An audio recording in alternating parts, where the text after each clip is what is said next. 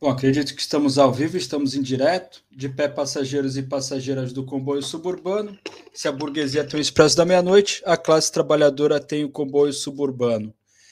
Hoje vamos realizar uma, um debate, né, uma live, né, como é de costume, mas com, com, com algum grau de novidade. Temos aqui dois camaradas, né, o Luiz e o Enzo, já, vou, já, vou apresentar, já os vou apresentar, eles já vão falar. Eles são da editora Peia Biru, ouviram o nosso apelo de procurar algum criador de conteúdo, alguma editora, alguém que, que quisesse colaborar com o comboio suburbano, nos confiaram aí essa, esse, é, esse espaço, né? E hoje a gente vai fazer aqui uma divulgação do lançamento do livro Alma Matinal e Outras Estações do Homem de Hoje, de José Carlos Mariátegui, né? O livro esse que está sendo lançado pela editora Peabiru, como já falei, então, temos aqui presentes eu, Lucas Faria, pelo Comboio Suburbano, e o Luiz Merceder e o Enzo Lavinsky, pela editora Peabiru. Eu já vou deixar aqui, então, no chat o link tanto do Instagram da editora Peabiru, para vocês acompanharem lá o conteúdo deles. Só um momentinho aqui para deixar aqui o link, o pessoal já tem acesso. E também o link para a campanha do lançamento do livro, eu já vou aqui partilhar a tela, tá bom? Enquanto o pessoal vai chegando, para mostrar é, esse site, nessa né? essa, esse, esse catarse, nessa né? ferramenta de, de apoio né? ao lançamento de, de conteúdo, de livro. Então, acho que vocês já estão vendo aí o site, né?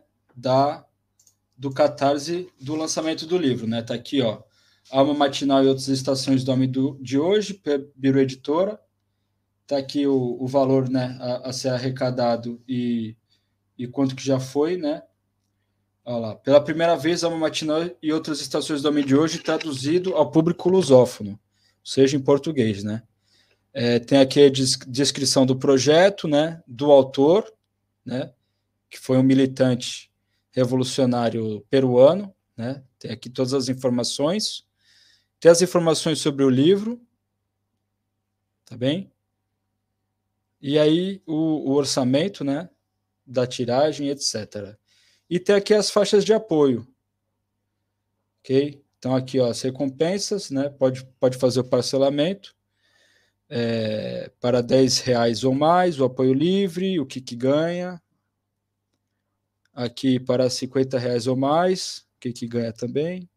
Ó, 10 reais, seja um apoiador da editora Peabiru, contribua para a publicação e para o enriquecimento do intercâmbio cultural latino-americano. Aqui na faixa dos 50 reais já recebe um livro, né? E o frete, o frete incluído para todo o Brasil. Essa é a versão impressa, né? E aqui tem outras faixas, ó, o Manifesto Comunista, mais o livro, e outras faixas, outras formas aqui de apoiar, né? Até aqui tem outras faixas aqui que incluem bastante coisa. Os camaradas vão poder falar depois, mas já disponibilizaram uma forma de fazer o pagamento para o público europeu, por uma conta europeia, então é mais fácil aqui, ó, o pessoal pode colocar o valor. A previsão da entrega agora já em setembro de 2022, só para mostrar aqui mais ou menos como é que funciona. Obviamente tem que fazer o login, não dá para fazer agora, mas é muito fácil para o pessoal apoiar e já deixa aqui o espaço para os camaradas, quando forem fazer a fala deles, é, explicarem melhor caso tenha ficado alguma dúvida, alguma questão que seja importante para referir. Tá bem? Enquanto o pessoal vai chegando, o pessoal vai chegando para participar da live, já deixando o pedido pessoal, deixar os seus comentários, fazer suas perguntas é, tanto a respeito do José Carlos Mariátegui quanto é, do, do livro né, em si, né, que é o que a gente vai debater aqui hoje, e também pedindo para o pessoal deixar o like no vídeo. Isso ajuda muito com os algoritmos do YouTube, ajuda muito na divulgação do nosso conteúdo. Então, para a pessoa que também está aqui pela primeira vez ou não ainda não nos segue nas, nas nossas redes sociais, temos o Facebook, facebook.com.br comboio suburbano, Estamos também no Twitter, twitter.com.br comboio suburba 1, número 1, algarismo 1. Instagram, comboio suburbano, comboio suburbano podcast. Estamos em todas as plataformas agregadoras de podcast, Spotify, Google Podcast, Amazon Music, etc.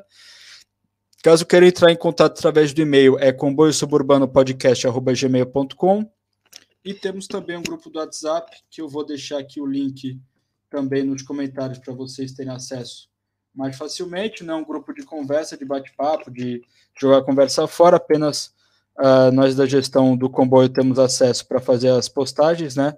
E aí a gente faz a divulgação dos nossos conteúdos e também de coletivos e organizações de camaradas. É possível também fazer a contribuição financeira para ajudar na, na realização do comboio suburbano através da plataforma aqui do YouTube. O valor mensal são R$ 2,99 por mês. Para a audiência brasileira, são R$ 4,99 por mês para apoiar a, a, a nossa produção de conteúdo, né, para melhorar a qualidade. E quem nos contribuir financeiramente conosco concorra, concorre a um bordado com temática comunista do arroba Borda Mariane. Eu já vou deixar o link aí também no nosso chat. É, que com, vai, é, quem apoia financeiramente nossa produção de conteúdo concorre a um bordado de temática comunista, né? É, bom, acho que os, os, avisos iniciais, acho que, que já está tudo, já podemos começar e eu vou passar a primeira a, a, a palavra primeiro para o Luiz, para o Luiz falar então aqui, né? A gente foca mais no público europeu, né? E boa parte do nosso público é o público europeu, que talvez não conheça o José Carlos Mariátegui, é, e falar então sobre o autor, né? Quem foi, seu, sua trajetória de vida aí um pouco, para a gente entender o contexto e como que pode ser útil para a nossa audiência aqui no caso de Portugal, e não só, né, é, conhecer sobre esse autor e, e, sobre a sua obra. Luiz, muito obrigado né, pela presença aí, pela participação e pela colaboração, e a palavra é sua. Som. Ah, ativou meu som. Então, é, bom dia, boa tarde, boa noite, né? Porque muitos vão ver depois a live. Também tem as quatro horas aí de Portugal, um pouco mais tarde, na, na Europa. É, Sou Luiz, sou professor do Estado aqui de Minas Gerais, no Estado do Brasil, e estou parte do Conselho Editorial da Editora Pebiru. Nós estamos muito agradecidos né, de estar, estarmos tendo essa oportunidade, estamos falando para o público europeu. Né? Eu acho que quando a gente pensou em Peabiru pela primeira vez, inclusive, antes de falar de Mariata, eu vou falar de Peabiru um pouquinho, é, a gente, é, o Peabiru é um caminho ancestral que ligava o Peru ao Brasil. Claro que não era Peru nem Brasil, né? Era o Império Inca, as áreas habitadas pelos Guaranis, que era o sul do Brasil, Santa Catarina, Paraná, enfim. Que era um caminho ancestral que tem uma grande importância, né? Intercâmbio entre esses povos. Inclusive, para quem tiver dúvida sobre esse tema, tem um livro da Rosana Bond, muito interessante, que é o Peru do Império dos Incas ao Império da Cocaína. É, e também tem alguns livros dela que são disponíveis em Kindle para quem quiser comprar pela Amazon. Mas a gente pensava nesse intercâmbio latino-americano. Para nós é uma grande surpresa né, a gente ter essa oportunidade de falar com o público europeu. Eu não imaginava até três minutos antes de entrar em contato com o Lucas que isso ia acontecer. E, enfim, falando sobre Mariátegui, né? Por que escolhemos Mariátegui? Qual é a serventia de um jornalista peruano que faleceu há quase 100 anos atrás? 100 não, 90 na verdade. Qual é a serventia dele para hoje? José Carlos Mariátegui era o secretário-geral do Partido Socialista do Peru, denominação antiga do Partido Comunista do Peru, membro da Terceira Internacional Comunista, portanto, apesar do nome, né, ele era um partido comunista né, na prática. Ele é jornalista de profissão, periodista, e ele se destaca na América Latina por aplicar de forma muito criadora o marxismo, ou como ele define, né, marxismo-leninismo, né, ele se filia ele se diz o marcelinista, a realidade latino-americana. E resultado desse esforço dele, a gente tem grandes obras como Peronista do Peru e Sete Ensaios de Interpretação da Sociedade Peruana, que é o livro dele mais conhecido, pelo menos aqui no Brasil. Não sei se Portugal já teve alguma tiragem dele. E geralmente essa é a porta de entrada das obras de Mariátegui para o público brasileiro. Apesar de mais de 20 livros publicados, a gente tem dois apenas que já tinham sido editados em português antes. O resto, um outro texto que você vê em um site na internet, você pega né, numa, naquelas coletâneas de marxismo latino-americano, enfim. E a importância dele, é, de ponto de vista geral, está desde entender a questão indígena como fundamentalmente uma questão pela terra, né, que ele vai deixar claro nos sete ensaios, isso muito importante, até então a Terceira Internacional tinha uma posição muito ligada à questão de é, um separatismo indígena, né, criar uma nação quechua, aimara, guarani, né, partir o Peru em cinco países diferentes, para cada povo tivesse né, sua nação própria sem ligação com o Peru. E ele mostra não que a, questão étnica é, é, dos povos indígenas na América Latina, ela tem uma vinculação principalmente à terra, né, que são povos que vivem o estilo de vida camponês. E, claro, junto às questões nacionais que compõem ele. Essa é uma contribuição muito importante. E nesse livro, particularmente, ao Matinal, que a gente vai falar, delongar mais tarde, a importância de Mariátegui vem também sendo no estudo é, da subjetividade humana naquele período. Isso pode parecer, às vezes, meio metafísico, meio né, espiritualista, assim, contudo, é muito interessante essa, esse estudo que ele vai fazer do espírito do homem no pós-Primeira Guerra Mundial, nas emoções políticas expressas no fascismo, no bolchevismo, ainda que representando classes distintas sendo pensamentos distintos, como, né, ao partir dessas classes irem para a batalha, a guerra de classes, como elas vão adotar formas políticas que correspondam, né, às demandas do momento. É, enfim. E acho também é, de uma grande é, lermos Mariátegui, para além do contexto latino-americano, entender né, a luta do marxismo com o positivismo, por exemplo, que ele trava uma grande luta contra o positivismo, contra o evolucionismo vulgar, contra as próprias tendências né, neorromânticas europeias naquele período, que ele dialoga muito no livro dele, mas sempre usando seus argumentos para fortalecer a posição do marxismo e, e bater neles também. Né? Eu até brinquei com eles, acho que eu nunca li um livro com tanta citação de Mussolini e Nietzsche, assim, que Sorrel, é, quem mais? É, o, o, o Marquês Namuno, enfim. É algo bem sui generis para uma obra marxista, mas que dentro, dentro desse esforço de pegar essas correntes todas, dialogar com todas elas e dar as devidas porradas uma por uma, é, ele vai construir né, essa importante obra que é o matinal, que a gente vai delongar mais tarde. Mas da minha parte é isso. Enzo? É... Eu acho que o Luiz já colocou assim boa parte do que é essencial do, do Mariátegui, mas antes de tudo, deixa eu me apresentar. Né? Eu sou Enzo, eu participei durante muitos anos do movimento estudantil, né? eu fui representante da Executiva Nacional de Estudantes de Pedagogia, e hoje em dia estou aqui, assim como o Luiz, representando o Conselho Editorial da editora Piabiru. É... E eu acho que o Luiz colocou muito bem ao dizer né, que é, o Mariátegui, ele, ele, nas suas contribuições, nas suas principais contribuições, você identifica coisas que estavam sendo desenvolvidas em outros lugares. Então, por exemplo, o Mariátegui, ele, ao reconhecer nos sete ensaios, por exemplo, um caráter semi-feudal e semi-colonial no Peru, é, era algo muito parecido com o que estava acontecendo na China, apesar de um oceano é, inteiro de distância na época, né? E travou uma luta muito importante em torno disso. É, um, um, dos aspectos que a gente decidiu por ressaltar quando a gente começou a traduzir o Mariátegui foi de buscar trazer esse autor tão importante, comunista, revolucionário é, peruano, com grandes contribuições para o marxismo aplicando o marxismo não mecanicamente, mas a realidade particular do Peru, que mais tarde a gente observa que é válido também para o resto da América Latina, né? É...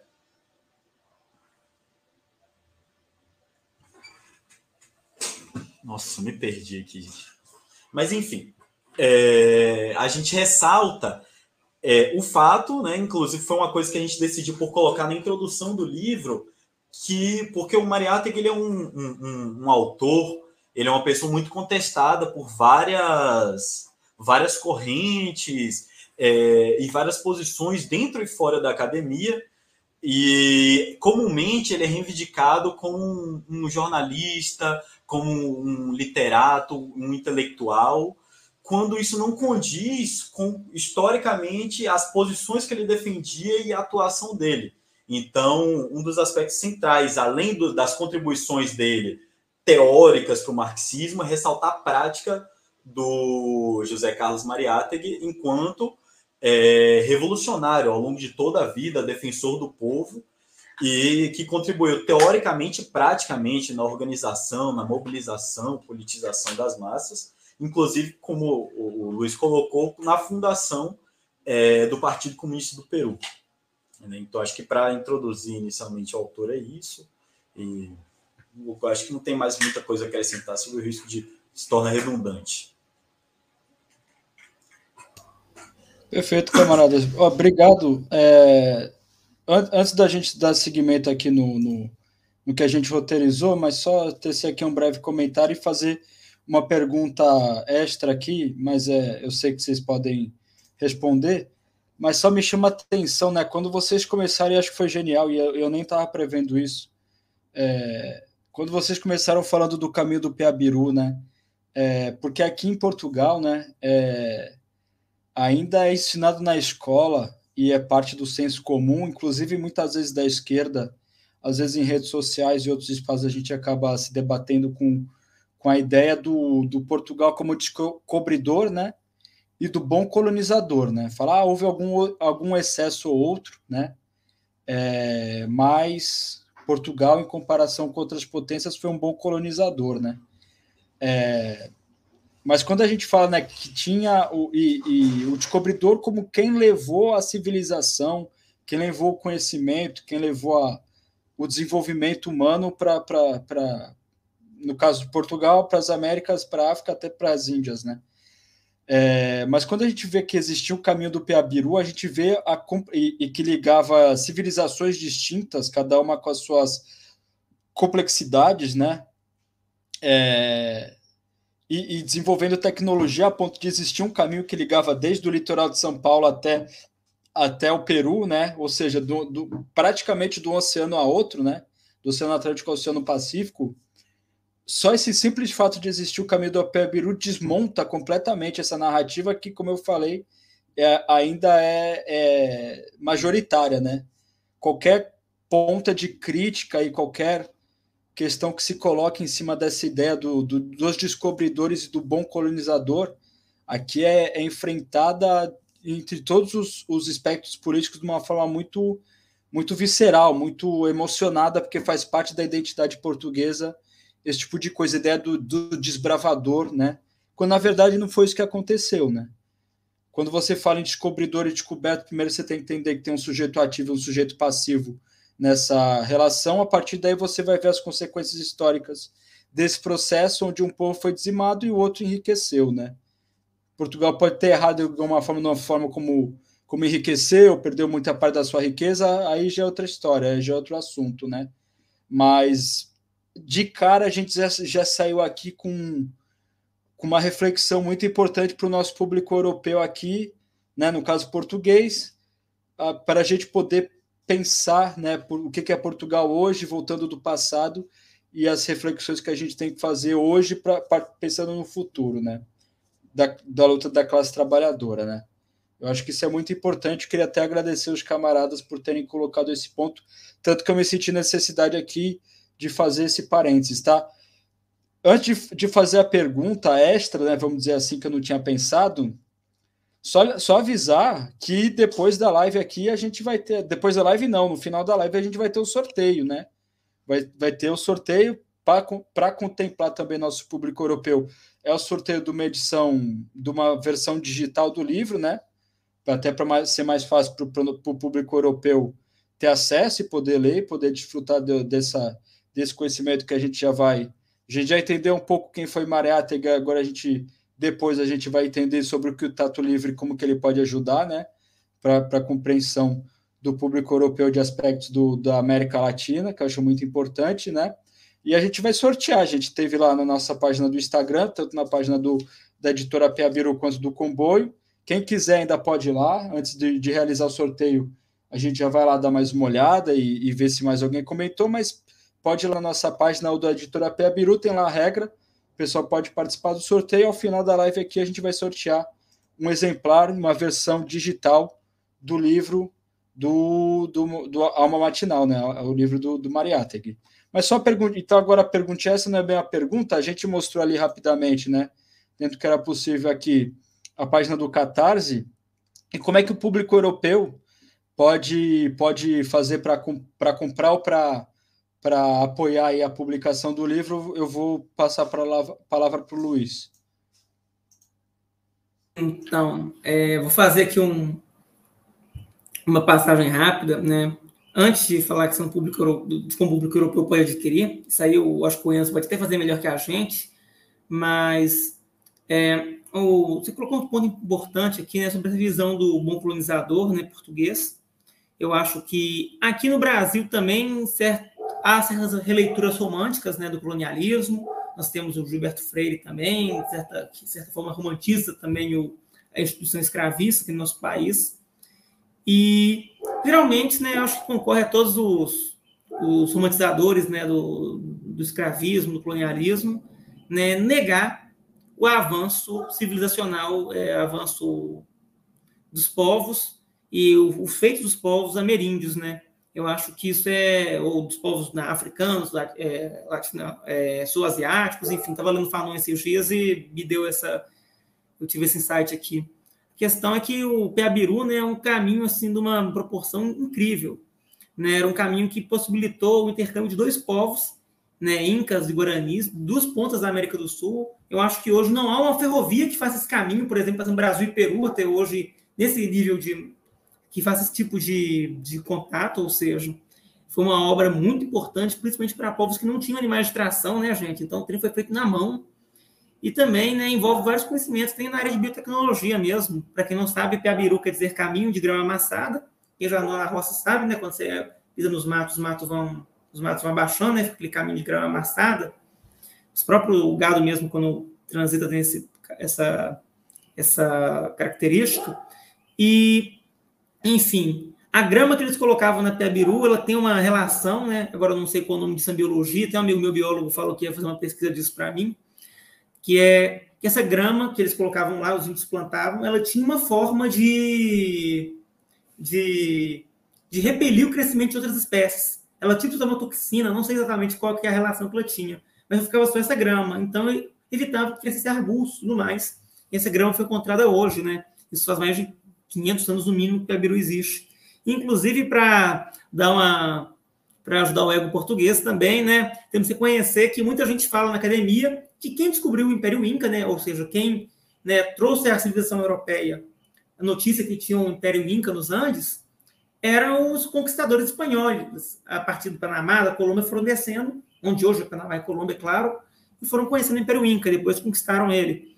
Contudo, é, inclusive o livro da, dessa autora que eu citei, Rosana Bond, lá de Santa Catarina, que é uma grande apoiadora da questão indígena e que a gente teve acesso essa literatura também, é, ela mostra que quem, na verdade, descobriu, que é pouco conhecido na história, é a própria, é o próprio Aleixo Garcia, um português, que desembarca no Atlântico, faz relações né, por via do matrimônio né, com chefes indígenas, cria um bando, né, um bando, um bando nômade com ele, e que eles seguem é, em marcha através do continente e alcançam o Império Inca através do Atlântico.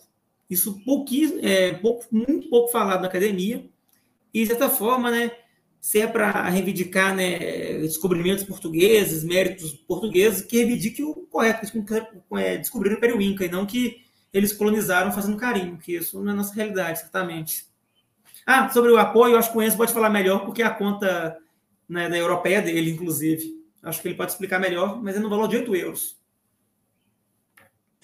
Então, a gente conversou né, sobre essa, essa essa dificuldade logística de um apoiador europeu de comprar em real num site é, brasileiro e tudo. E aí a gente encontrou o seguinte método, né? A gente conseguiu uma conta é, europeia, conseguiu uma conta europeia. Eu estou até procurando os dados aqui, que eu não tenho eles à mão agora imediatamente. Mas o que, que a gente vai fazer? A gente vai fornecer essa conta europeia. A gente fez uma conversão é, naquele momento do valor do livro para euro, né? E aí a gente chegou num valor redondo de 8 euros, que a gente julgou correto ali. Né? É, não sei se o câmbio pode ter mudado, né, gente? Porque o câmbio muda, costuma mudar frequentemente. É, e aí decidimos nesse valor de 8 euros, e aí a pessoa manda, é, faz o, o, depósito diretamente nessa conta, a gente acrescenta na planilha, a gente tem uma planilha de controle, né? É, a gente fez uma venda antes para pessoas mais muito próximas da gente, antes da ideia se concretizar mais enquanto campanha, livro, tudo. É, e aí a gente vai acrescentar nessa planilha e vamos fazer a venda dessa maneira. Só que o que a gente não consegue fazer é o envio físico do livro. Né? É um desafio logístico muito maior é, enviar o livro do Brasil para outro continente ou para outro país. E aí a gente decidiu por bem que a venda do livro só ocorreria de forma digital é, para residentes em outro país. Né? E aí, aí é isso. Vou, vou pegar o, os dados da conta e vou, vou mandar aqui. Eu consigo mandar no chat aqui, né? Nesse chat. Nossa. Tá, perfeito. Sim, sim, Enzo, manda aí, que eu já coloco já no, nos comentários para o pessoal ter acesso. E aí é muito fácil, é uma conta é, europeia, é só o pessoal fazer a transferência simples e, e aí, aí os, os trâmites exatos vão para os camaradas da, da Peabiru e aí eles fazem essa disponibilização do, do, da versão digital do livro, né? É... Vamos fazer o seguinte, a gente vai, no final da live, a gente te manda um, um formulário, vamos mandar um Google Forms, que acho que facilita e fica tudo mais organizadinho, mais linear. E aí já tem todas as informações lá e tudo mais.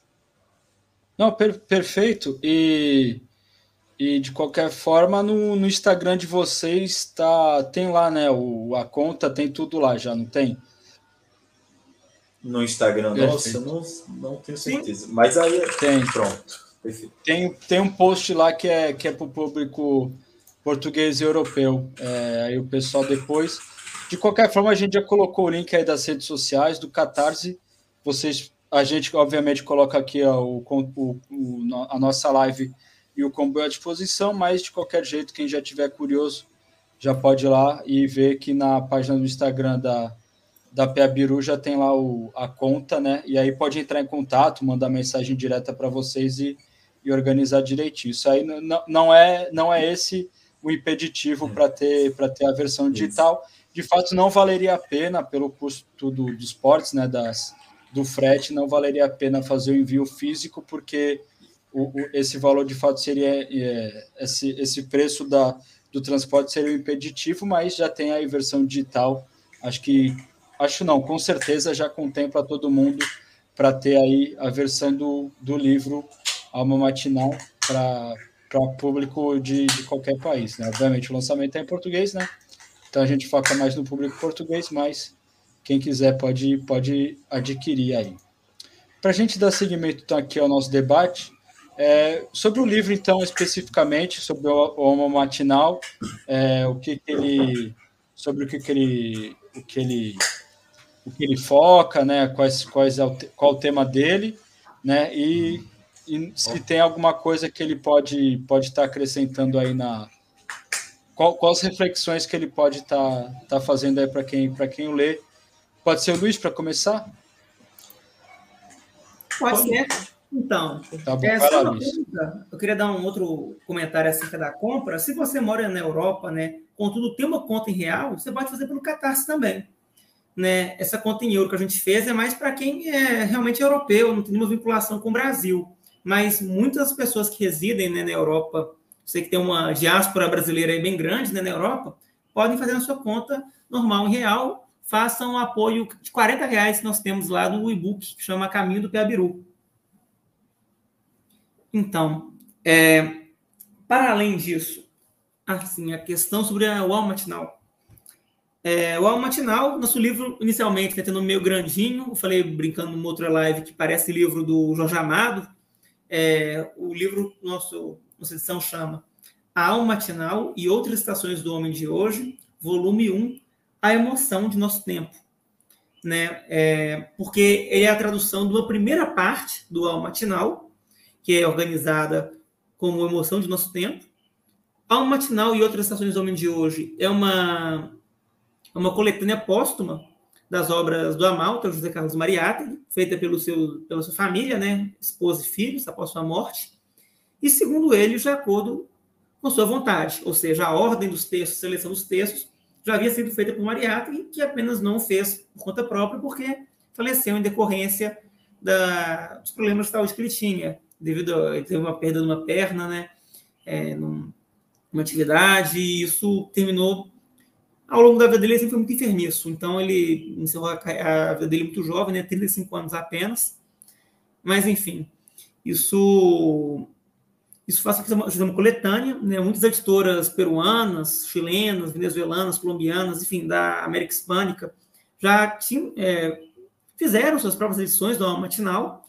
E nós, no processo de, né, de como é que fala, de tradução e edição, preferimos não usar nenhuma como referência nós fomos direto aos manuscritos barra datilografados do Amalta, que estão disponíveis hoje no domínio público, e nós, digamos que, fizemos cada texto de novo, traduzimos cada texto do zero, e colocamos eles, é, colocamos eles novamente na ordem que, segundo os seus familiares, era de sua vontade. Foi uma forma que a gente teve de ir direto na fonte primária, né, de evitar qualquer viés, né, enviesamento de sua obra, até porque o Mariátegui é um cara muito disputado, né, é, no campo do marxismo, aos marxistas-leninistas que reivindicam ele, aos maoístas que reivindicam ele, a trotskistas que reivindicam ele, fora ainda anarquistas que reivindicam ele, a quem mais que reivindica? Pós-modernos de toda, de toda, toda, todo estilo aí que reivindicam ele também.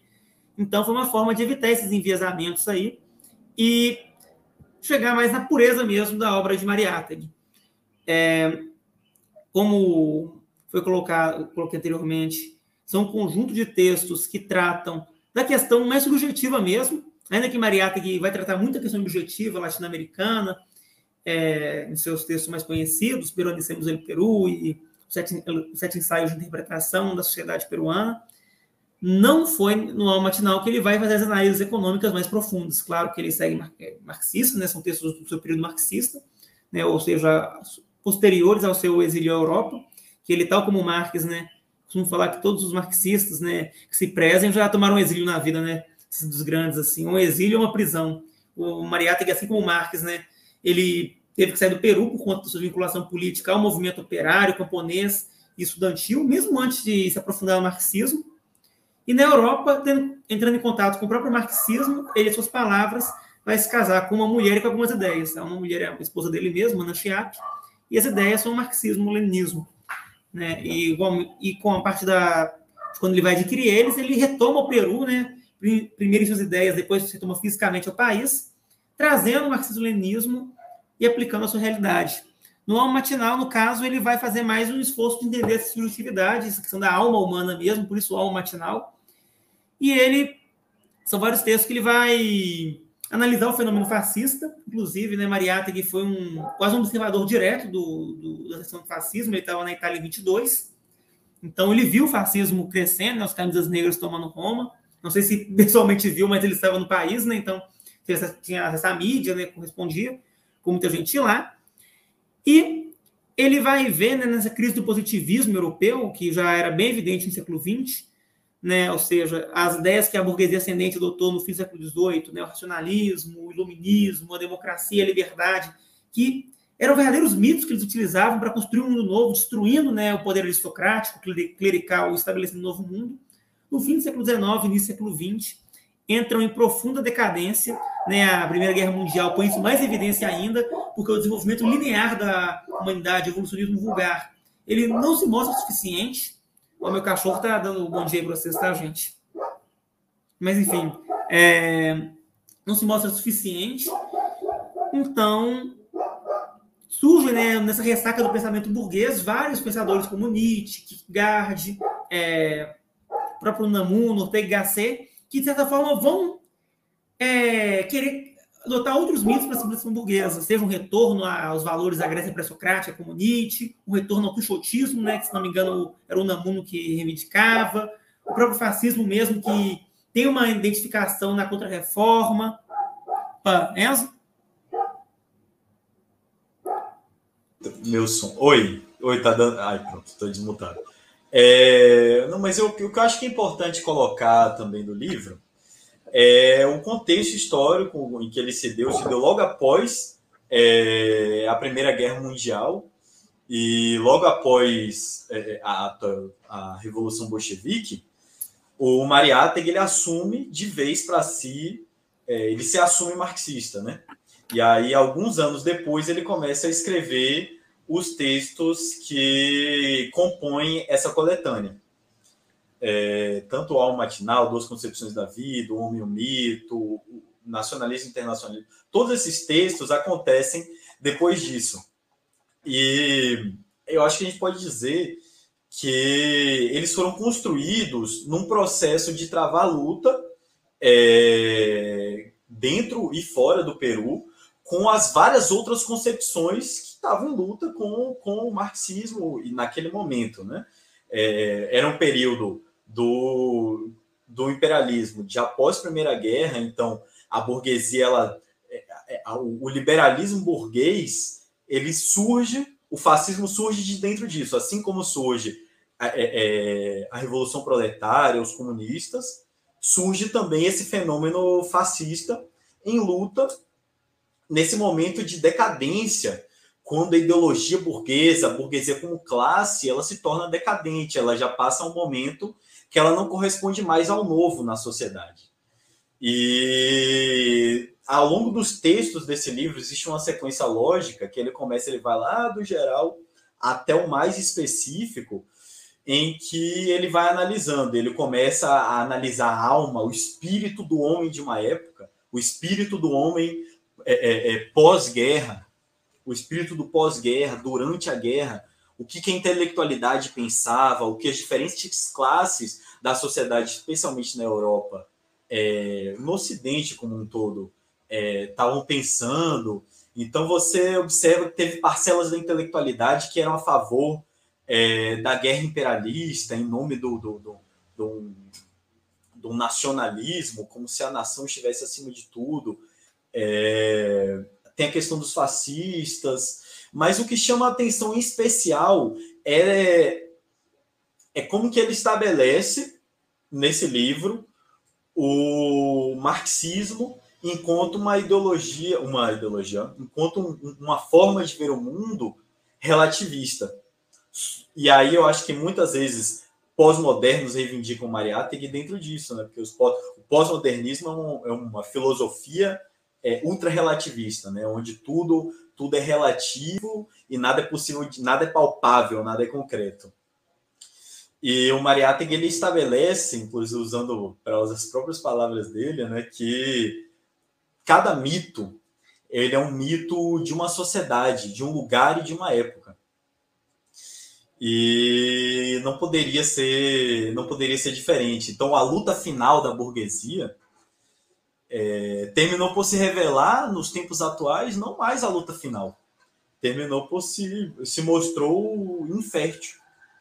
E os mitos antigos, os mitos passados, que os elementos fascistas e o fascismo como ideologia ele tenta retomar, isso já hoje já já está caduco. O fascismo, como Mussolini coloca lá nas fácias, ele reivindicava o medievo, o retorno ao medievo, à antiguidade, ao campo, né? E o Mariátegui ele, ele deixa isso muito claro que nos escritos dele que isso já não é mais capaz de sanar toda a necessidade de infinito que o homem da nossa época tem que só o que é capaz de, de preencher de forma mais completa o coração dos homens é a revolução proletária, que se coloca com uma forma mais.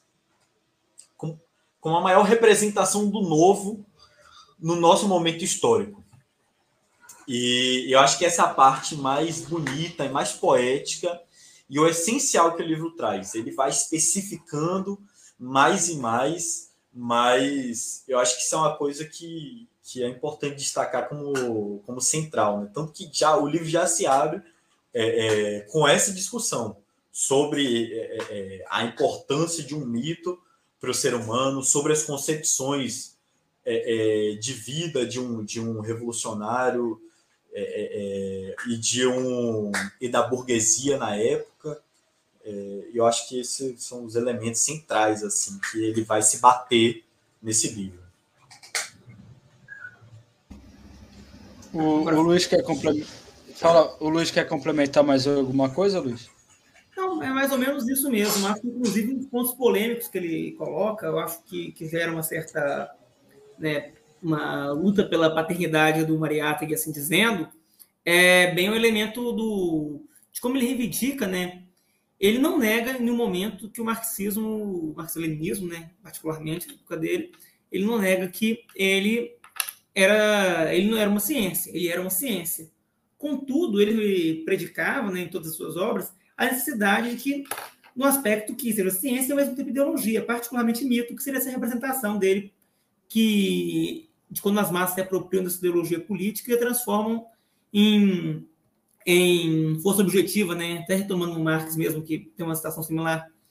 E esse mito é que a ideia do mito político surge né, no, nos meios da reação burguesa, assim, né, no que poderia reativar novamente né, é, uma sociedade caduca como a nossa, ele está não, hoje o mito se encontra nas, nas, mãos do proletariado, e isso eu acho uma questão bem, bem interessante, porque revoca uma polêmica, efetivamente, claro que ele não vê o, o marxismo enquanto um, algo utológico, no sentido que não tem uma base concreta, contudo, ele enxerga como algo que também tem uma, uma parte que é que, que se torna mito a partir do momento que é apropriado por uma geração de, de militantes e de ativistas pelas massas que estão em torno dessa luta. É, sobre o fascismo também, outra questão que eu acho que polêmica na obra de Mariátegui, assim, polêmica não, porque eu entendo o que o Mariátegui quis dizer, eu acho que conheço também, todo mundo todo nosso meio entende, mas que gera, tipo, né, gera uma certa euforia assim, em torno da obra dele, é bem quando em duas concepções de vida, primeiro texto, né, vou dar uma explorada um pouco maior nele, que ele coloca que há uma, uma certa identidade entre os, o ânimo político do, dos bolchevistas e o ânimo político dos fascistas, pois ambos negam, né, o estado, é, ambos negam a, o, a ideia do progresso do progresso evolucionista, né? Ao contrário do antigo liberal, do socialista pré-revolucionário, ou seja, da Segunda Internacional, o bolchevique e o fascista, eles negam essa visão do progresso desprovido de contradições, negam a visão é, do pacifismo, do parlamentarismo, e vão para o combate. Tem uma concepção belicosa de, de vida, assim dizendo. Claro que o marxismo ponto da, da luta revolucionária, né, uma guerra qualquer, uma guerra de anexação, por exemplo, e o fascismo em torno da, das várias feições da guerra reacionária, inclusive da própria repressão interna. Ou seja, né, enquanto o liberal reprime o operário, falou, putz, né, não queria fazer isso, mas ócio do ofício. O fascista reprime o operário, reprime o camponês, o indígena com sangue nos olhos, feliz da vida, como se fosse um neocruzado tomando Jerusalém de novo. Essa, essa metáfora é minha, né, do Mariátegui, mas expressa mais ou menos isso, esse, sentimento. Isso é uma questão bem interessante, assim como também o operário em luta, o revolucionário, ele trava cada lutinha dele na, na greve, na, numa luta qualquer, mas tendo em vista que ele está construindo o futuro da cidade sem classe. Enfim, eu queria só fazer essa, essa, esse brinde do, da nossa fala, assim, que eu acho que já diz muito sobre um nossos textos e diz um pouco do teor do nosso livro aí. Nossa, não, é do Mariátegui, né? Não, perfeito, camarada. Só também alguns apontamentos enquanto vocês falavam, né? É, quanto o cachorro pode ficar tranquilo, Luiz, que daqui a pouco sobe, sobe alguma gata minha aqui, bagunça todo mundo, isso aí, bagunça tudo aqui, isso aí tá, tá tranquilo. É, mas só enquanto você falava, né, sobre a construção dos mitos, né, é, construção do mito a partir do fascismo, acho que o fascismo português ele evoca muito o do Afonso Henriques, né, que foi o primeiro considerado o primeiro rei de Portugal, né? Porque foi o primeiro a ter expulsado, começar o processo de expulsão dos árabes, né? E constrói esse mito de que Português, Portugal é um país cristão, fundado a partir de 1143 com a, com a, com a primeira derrota imposta aos árabes, né? Aos mouros, né? E, e negação de, de qualquer tipo de influência que não seja é, cristã, europeia e branca, né? É, esse mito que constrói a nacionalidade e identidade portuguesa, também dos descobrimentos, né, do desbravador, aquilo que a gente já falou um pouco, e tudo isso se, se acaba se conformando no salazarismo, né, o período do Estado Novo, fascismo português que existia aqui entre os anos 20 e 70, né, terminou no 25 de abril de 74, né, mas que o fascismo português ainda tem esse, esse ranço, essa construção desse mito, né? E quando você fala também da questão, a questão da construção do mito por parte do, da, da esquerda, dos comunistas, né, em particular, é, eu vejo a esquerda aqui muito presa ao mito do 25 de abril, né? Que não foi um movimento que a gente consegue dizer precisasse teve hegemonia proletária operária, né? foi um movimento de militares, né? De, de várias frações, é, várias, vários quadrantes do espectro político, né? Que participaram, desde a extrema-direita até outros que, que, chegaram a fazer a luta armada, como é o Otelo Sarabia de Carvalho, que é um general que a gente falou aqui recentemente. A gente fala muito, falou muito do PREC, tem uma série de episódios sobre o PREC, vários fatos, que é essa disputa, né? mas que a, que a esquerda ainda está presa esse mito de que o 25 de abril, é, o próprio PCP fala muito em retomar abril, cumprir a Constituição de abril, quando o 25 de abril foi um processo em disputa, um processo que não tinha hegemonia proletária operária, né? Foi um movimento, foi um levantamento de militares. É, mas enfim, é só, só fazendo aqui, já que infelizmente nossa audiência não está tão animada nos comentários, acho que vale a pena a gente comentar aqui durante o debate para poder debater de fato, né? Para que a gente possa ter um, ter um diálogo aí. Quem sabe o pessoal está chegando aí participando da live, deixa aí o um comentário, deixa aí uma pergunta para gente, a gente fazer o debate, né? É, eu, eu, tendo em vista, então, né? Como, como a gente está sem poucas perguntas, eu acho que eu posso passar tanto para o Luiz quanto para o Enzo fazer ali um apanhado, uma, alguma coisa que acharam que tenha ficado de falar ou até algum comentário em cima disso que eu coloquei. É, e também se que já, já desejarem, para daqui a pouco a gente fazer o sorteio, passarem para a fase das considerações finais. Enfim, mais, mais uma rodada aí para vocês para vocês é, colocarem. Aí eu vou. Posso começar pelo Enzo dessa vez, já que a gente terminou com o Luiz da última vez? Vai lá, Enzo. É, Estou pensando, enquanto, é, enquanto estava falando, eu fiquei pensando aqui que se eu pudesse colocar em poucas palavras, eu diria que o Alma Matinal ele é um livro que ele chama, ele nos chama a, a ser mais emocionais, ser mais emotivos. Engraçado que isso é uma coisa que a gente vê muito é a valorização da, da emoção nas artes, né? E aí, ao lidar com os outros aspectos da vida, a gente tenta ser analítico, frio, racional.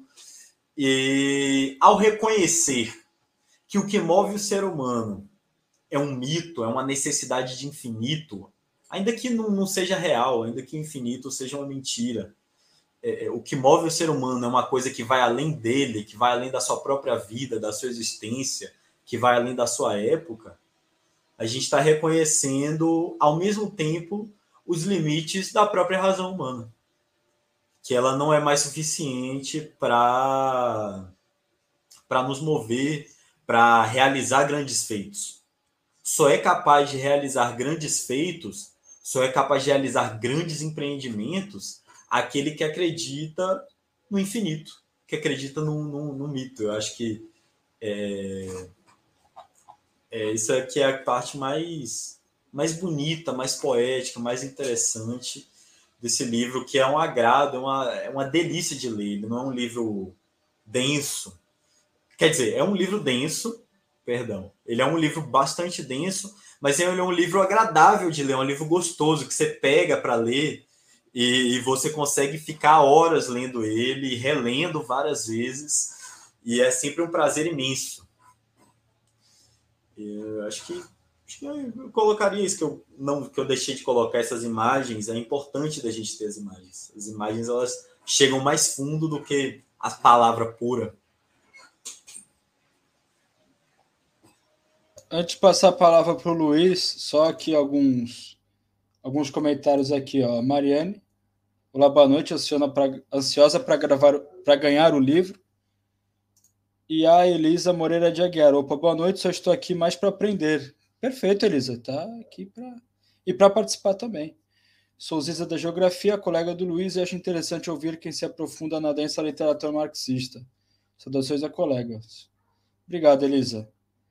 Luiz, é, passar para ti então, para já, já encaminharmos já. Né, boa noite, felicidade estar vendo a Elisa comentando aqui. Né, termina que nesse tempo de pandemia, assim, a, né, eu formei durante a pandemia, então um belo dia né, a gente foi embora, depois, quando voltou, já estava um trabalhando em escola, um aqui, um acolá, então bom saber que ele está acompanhando aqui.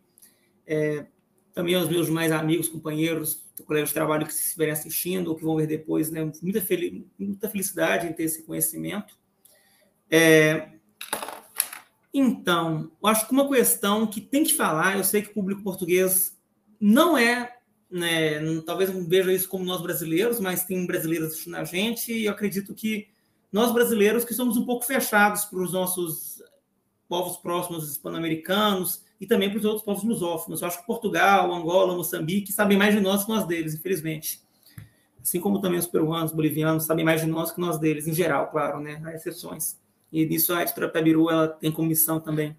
Mas comentar um pouco, que é que não podemos deixar de comentar né, a situação política de quando o Mariátegui escreve na década de 20 uma matinal, com a situação que política atual da década de 20 do século 21, né?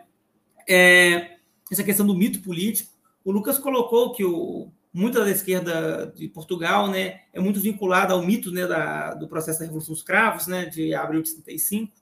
Eu também não teria uma formação muito grande para poder debater sobre ele, contudo, eu entendo, né, foi, um grande marco efetivamente, mas certamente né, a partir do momento que é, eles se aprendem muito né, aos ganhos que houveram na época, né, Constituição, né, como se fosse uma, uma pedra imutável, uma garantia inigualável de direitos para o povo tudo mais, eles terminam né, um mito muito fajuto, tal como o parlamentarismo foi para o socialismo internacional e também para os liberais que, daquele período. E na situação política brasileira a gente viu fenômenos um pouco similares, né? É, a gente viu em 2018 um cara abertamente defensor do regime militar genocida da, da década de 64 chegar à presidência da República pelo voto popular, por mais que houve uns trambiques nesse processo, né, alguns títulos de eleitor que sumiram na véspera e tudo mais. O fato é que realmente tinha um grande peso de massa esse sujeito, né, o, o Jair Messias Bolsonaro, atual presidente da República, e nele há um pouco disso também, dessa certa concepção violenta de vida. Né? Enquanto todo o resto da classe política, né, os principais partidos, né, na, da, da, que participam né, da ordem burguesa, naturalmente, tinham um entendimento de um progresso linear, é, pautado nas leis, numa ideia de democracia liberal como o último dos mundos, o melhor dos mundos, chegou um sujeito metendo o pé na porta, falando que ia fechar o STF com o cabo dos sargentos no jipe. Né? É, é um cara que tinha uma concepção da violência. Pegar a própria trajetória política dele, né, de, de, de agitador, agitador nos quartéis no fim da ditadura, até o, né, a carreira posterior dele de deputado federal, que ele vai ficar seis mandatos, além de usufruindo do locupletiano dos bens públicos, também fazendo propaganda fascista, né, reivindicando o nome de torturador, de, de todas a, defendendo o escambau. É, há uma relação clara né, que ele representa, ele não tem essa concepção de vida, né, digamos, pré-bélica, né, que é equivalente à pré-bélica. Ele realmente ele reivindica né, um mito violento que não é a democracia, a liberdade, esses valores para ele não, não fazem parte da campanha política e efetivamente né, a gente no Brasil, para a maior parte do povo brasileiro que também vê se, essa, não tem muita ilusão com democracia, liberdade, tripartição de poderes, liberalismo, até porque vive debaixo do, do, do terror do terror latifundiário no campo, ou vive debaixo do terror nas favelas, seja o imposto pelo narcotráfico, pelas milícias ou pelas próprias forças policiais. Enfim, a democracia, é, a liberdade, enquanto valores, é muito abstrato. E é muito mais palpável né, é, se falar, vou meter o pé na, na, o pau da barraca aqui, acabar com essa, com respeito à palavra, acabar com essa porra toda, do que é, efetivamente construir a democracia, liberdade e progresso, que é muito tentador nas universidades, é muito tentador, é muito convincente nos meios acadêmicos, nos saraus, mas na favela, entre o caminhoneiro, entre o garimpeiro lá na região amazônica, o lavrador, o poceiro, enfim, o operário, não é tão, não tem, não tem tanta materialidade como tem esse discurso mais violento. Então, efetivamente, né, é, tem uma relação muito grande da situação política atual com a leitura do matinal, mesmo também para o contexto europeu, porque na Europa a gente viu também vários energúmenos também dessa, desse chip do Bolsonaro chegar à presidência. Boris Johnson, da Itália que caiu recentemente, né, na, na, na França, né, Marine Le Pen batendo na trave de novo, depois de várias tentativas, possivelmente a próxima ela tira, não sei, né, que, enfim, isso é uma análise que eu não tenho muita profundidade, mas é um fenômeno que transcende só a realidade latino-americana e hoje se aplica, né, ao próprio Estados Unidos mesmo com Trump, enfim, que tem uma grande aplicação. Inclusive, tem um trecho Mariátegui em outro livro que eu estava lendo dele, é um agora não recordo o trecho, o contexto, vou até pegar aqui, que não é edição nossa, eu estava lendo esses dias, que ele vai debater sobre a figura do Nietzsche. Não Nietzsche, o Nietzsche da Itália, o parlamentarista italiano, no Crise da Democracia. É essa Crise da Democracia? Não, acho que não é não. Ah, não, é outro, na verdade, desculpa. Mas, de qualquer forma, eu vou falar o trecho que eu acho muito interessante, parece que está falando do Brasil. Ele diz. É, pegar aqui. E nesta época de neorromantismo, as multidões não querem estadistas, mas caudilhos, não querem pensadores sagazes, mas sim capitães bizarros, míticos e taumatúrgicos. Que é quase que parece que está lendo a biografia do Bolsonaro quando ele fala isso.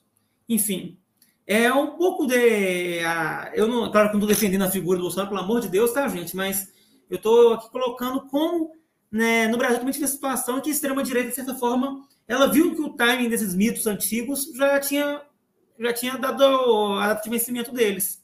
E passou a pegar novos mitos, mitos românticos, nacionalistas, ufanistas, enfim. E esse é um outro apelo que eu quero convencer você que está vendo esse vídeo a comprar o nosso livro. A comprar não, de fazer o apoio, né? Claro, depois receber com o fim da campanha. Mas é a mesma coisa, né, gente? Deu para pegar.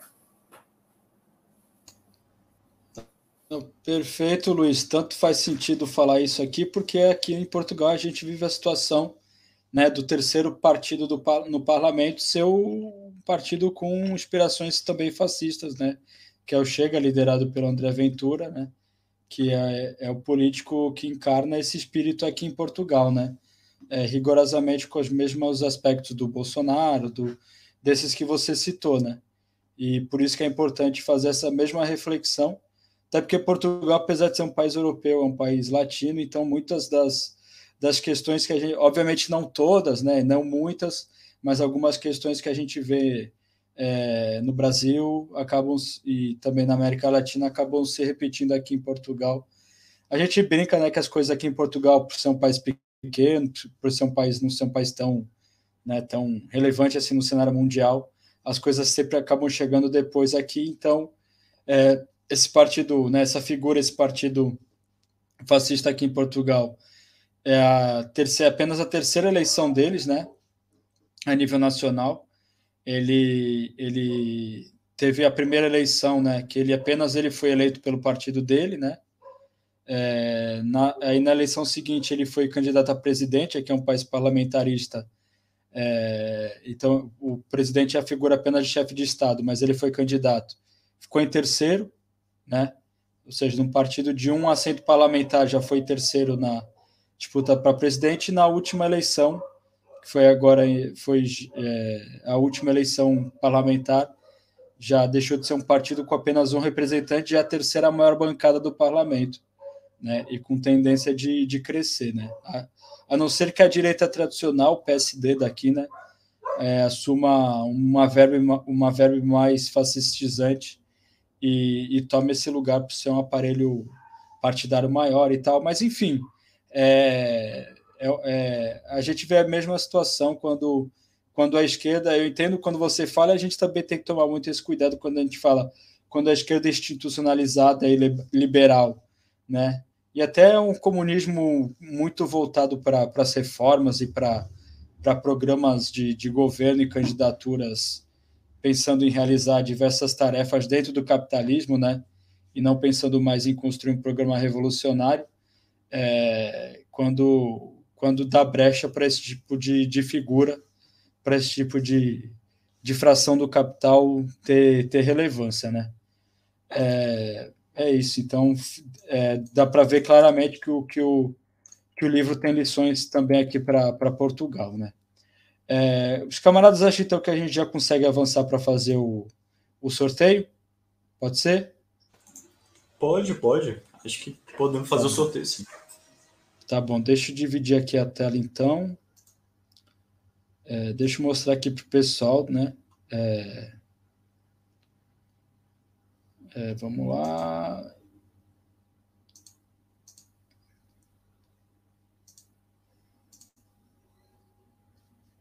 Ok, eu, eu acho que vocês estão vendo aí, então. É, eu fiz aqui uma planilha do, do, do Google mesmo aqui com, com o nome de quem está lá escrito lá na quem comentou. E foram 33 pessoas aqui que fizeram comentário. Eu até durante a live estava olhando aqui na página para ver se mais alguém comentava, mas Ninguém comentou. Então são essas 33 pessoas aqui, acho que vocês estão vendo. E também tem aqui uma ferramenta, né, um site aqui, que é o sorteador, pedindo aqui sortear o número de 1 a 33, tá bom? Então o número que sair aqui eu vou, vou rodar o sorteio. E o número que sair, então, eu volto lá na planilha e vejo.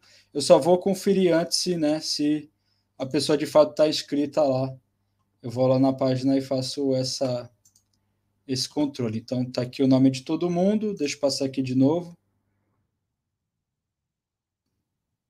Aqui o nome dos, dos usuários aqui que fizeram comentaram, tá bem? E agora eu vou sortear o número. Vamos lá. Sortear o número entre 1 e 33. Ele está sorteando aí, saiu 32 que é o 32, Matheus Reis Vieira. Agora deixa eu só voltar lá no perfil, ver se o, o Matheus está seguindo as páginas.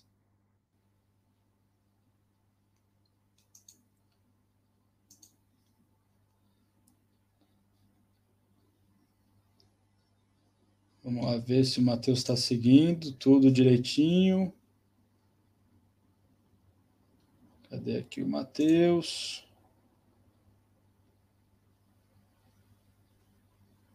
Matheus Reis Vieira. Eu não sei se ele está seguindo, seguindo.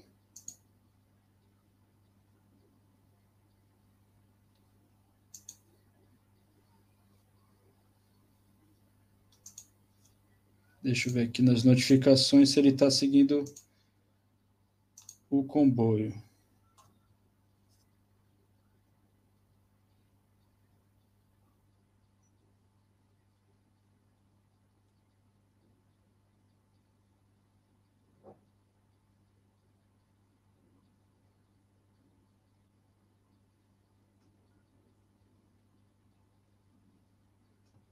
Vamos ver, Matheus.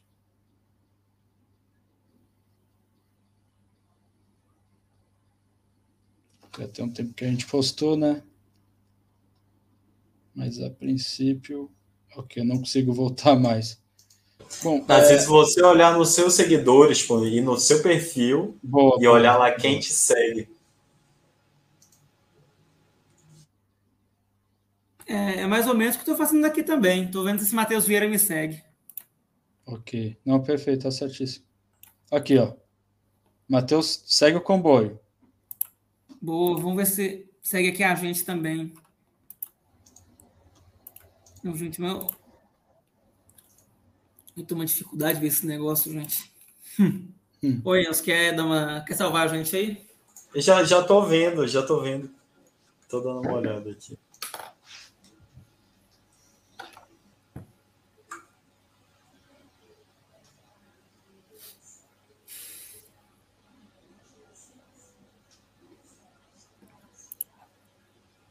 Vamos lá ver. O Enzo está confirmando. Mas a princípio o Matheus ganhou a edição digital do livro aí. O sortudo.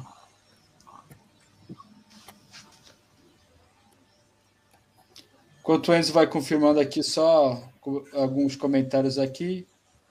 Mariana desejou boa sorte, ela acabou não ganhando o livro. A Elisa colocou aqui, ó, não sei se vocês falaram antes, mas uma pequena provocação. As palavras e a língua são orgânicas, mutáveis, polissêmicas. Me pergunto, será que um dia os sujeitos mitos atuais serão ressignificados? E dá tanta preguiça ouvir essa palavra associada a uma pessoa tão desqualificada como aqui no Brasil. Olha, essa é uma ótima pergunta. É, com certeza, com certeza serão ressignificados. É, foi uma das, a gente colocou isso logo no iníciozinho da live, mas as coisas têm constante transformação, né? Dentro da concepção materialista dialética de mundo, as coisas têm constante transformação, tudo está em movimento, tudo está mudando o tempo inteiro. Né? E cada conhecimento, cada verdade, ela só é verdadeiro segundo aquele local e aquele e aquele e aquela época, né? Então, com certeza, o mito de hoje não será o mito de amanhã. As palavras e, e as línguas de hoje não serão as línguas de amanhã, né?